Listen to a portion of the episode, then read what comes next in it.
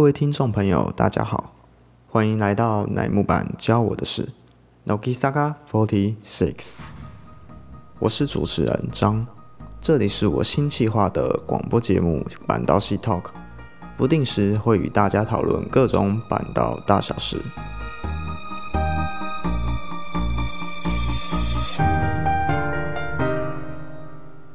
这次的主题有三大重点。仍旧是围绕在我们乃木坂的二期生身上。第一是对于二期的两位，就是纯奈与米莉亚，在五月十六日宣布毕业的一些想法。第二点是对于二十七单的安德曲 Sabida Compass 生锈的指南针的一些粗浅的阅历解说。第三点是我会诊一些二期生。的 Instagram 动态，或是对于粉丝的一些回复，以及自己之前写的几短篇。第一点呢，是对于两位毕业的一些想法。那二期生一路走来的故事，说实在的，有点令人惋惜，但是我却被他们不屈不挠的精神惊艳到了，不遇。不是他们的标签，坚韧与沉着，我想才是最适合儿媳的形容词吧。在这样的磨练之下，每个人都有自己独特的魅力与风格，甚至是思考的方式。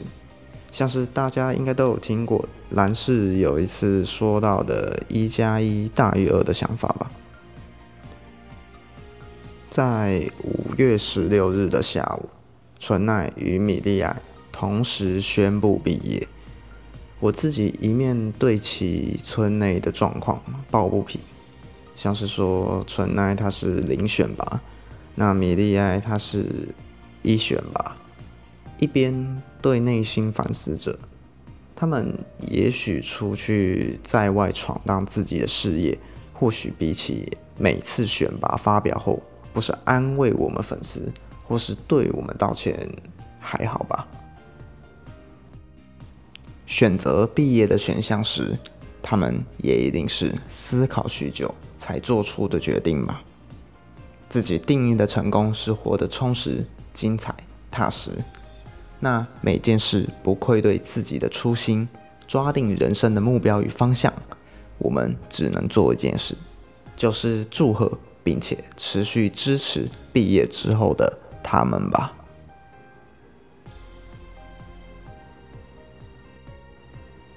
第二点是对于 Under 曲 Sabita Compass 生锈的指南针的一些想法，因为自己有稍微玩过乐器，也学了一些基础乐理与音乐创作，所以会跟大家来分享一下。业余音乐人的角度是什么样的观点来看的？但是我也不会着重说明太多艰深的乐理，就以非常视觉性的形容方式来带大家赏析。基本的资料包括拍子是一百三，转调了一次，由 B 大调转向 C 大调，刚好是上升一度音。一个音程的层次，在歌曲当中重要的两项乐器就是电吉他与爵士鼓了。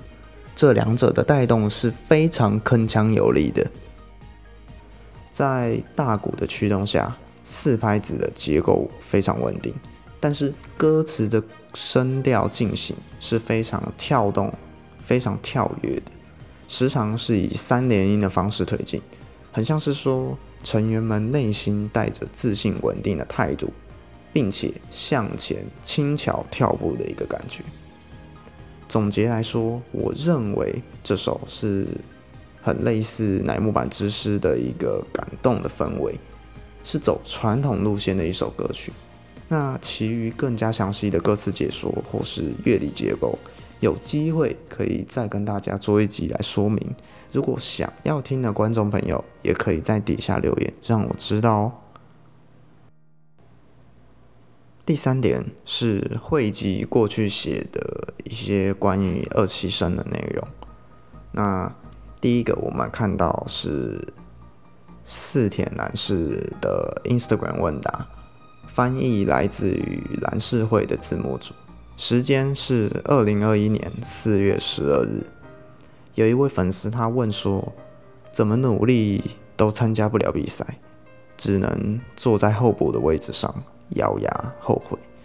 我究竟该怎样努力才好呢？那男士的回答是说。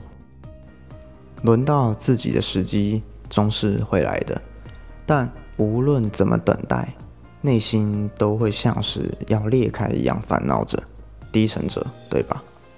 正因为没有正解，所以怎么做才是正确的？该朝着哪个方向努力，才显得自己进退两难？绝对不要忘记现在的心情。虽然说出这话时很痛苦。但是以长远的目光来看，我觉得能够对经历痛苦、饱经沧桑的人温柔相待，这种人绝对会幸福好运吧。我会如此祈祷着的。尽管辛苦，也要咬牙挺着。这之后一定会苦尽甘来，请不要放弃希望，保持开朗乐观的心态，适度的放松一下，再努力吧。我会力挺你的。那接下来看到的是铃木炫音的七五上面的粉丝回复。那这时间点呢是二零二一年的二月七号。那这位粉丝他问的是说：“哦，阿亚内江您好，我有很多让我感兴趣的事情，但是我找不出来我一生当中真正想要做的事情。”当然，选择也越来越近了。阿亚内江在决定某些事情时，会先首先想到什么呢？那炫英是这样子回的：“这是我的想法，我认为没有必要缩小到一个范围。我进入这个世界是因为我想要成为偶像，但是我无法终身是偶像啊，在未来的生活中。”我会做出很多人生选择，每次都会改变自己的头衔与职位。我已经失去一些东西了，但我没有后悔。我认为只要珍惜所获得的东西，将其扩大，然后再进行一点连接，就足够了。这就是为什么现在对我来说很重要。接下来看到的是二零二零年十一月十六日。背景是因为二十六单的选拔，那山崎绫奈的 Instagram 上面发布了一些他的想法，那翻译也是来自于山崎绫奈字幕组。那林奈是这样子说的：不久前，我所属的组合公布了选拔阵容，我想大家会有各种各样的见解，也有机会实际体会到了。有这么多人关注众多成员中的我，但是至少我有从三月开始的八个多月过得一厘米的后悔也没有的自信。我觉得我一天也没有浪费，在欢声笑语、学习思考、孜孜不倦地积累的过程中度过了充实的每一天，幸福。每天做智力竞猜题，就真的体会到了。如果只是普通地过日子的话，没法明白的事情就多到无法计算。发现了这一点，也是我觉得迷上智力竞猜太好了的一个理由之一。因为想要了解，所以就没办法稀里糊涂的。光是一个广播节目，都要每天处理各种各样的主题和不同的嘉宾对话。光是思考这些就让我兴奋不已了。我觉得在经常遇到不得不被动接受状况的这个社会里面，至少幸福的定义还是由我自己来决定比较好吧。尽管我的幸福价值观可能和别人不一样，但跑偏了的我也还是我。我已经这么干脆地看开了，所以我没有什么可怜的。也没有放弃，所做的事也并不是没有意义的哦。今天也会为了珍惜我自己的幸福而努力。再来的内容呢，是我自己所写的两篇短评。那第一篇的背景是因为二十七单选拔过后，炫英发了一通 mail，那里面的 mail 是这样子写的：一直以来非常感谢，希望大家不要因为我的事情感到伤心和难过。懒惰而不努力，这样的我真的很抱歉。我是这样回答的：如果炫英或是二期生们懒惰的话，那我们是如何成为粉丝的呢？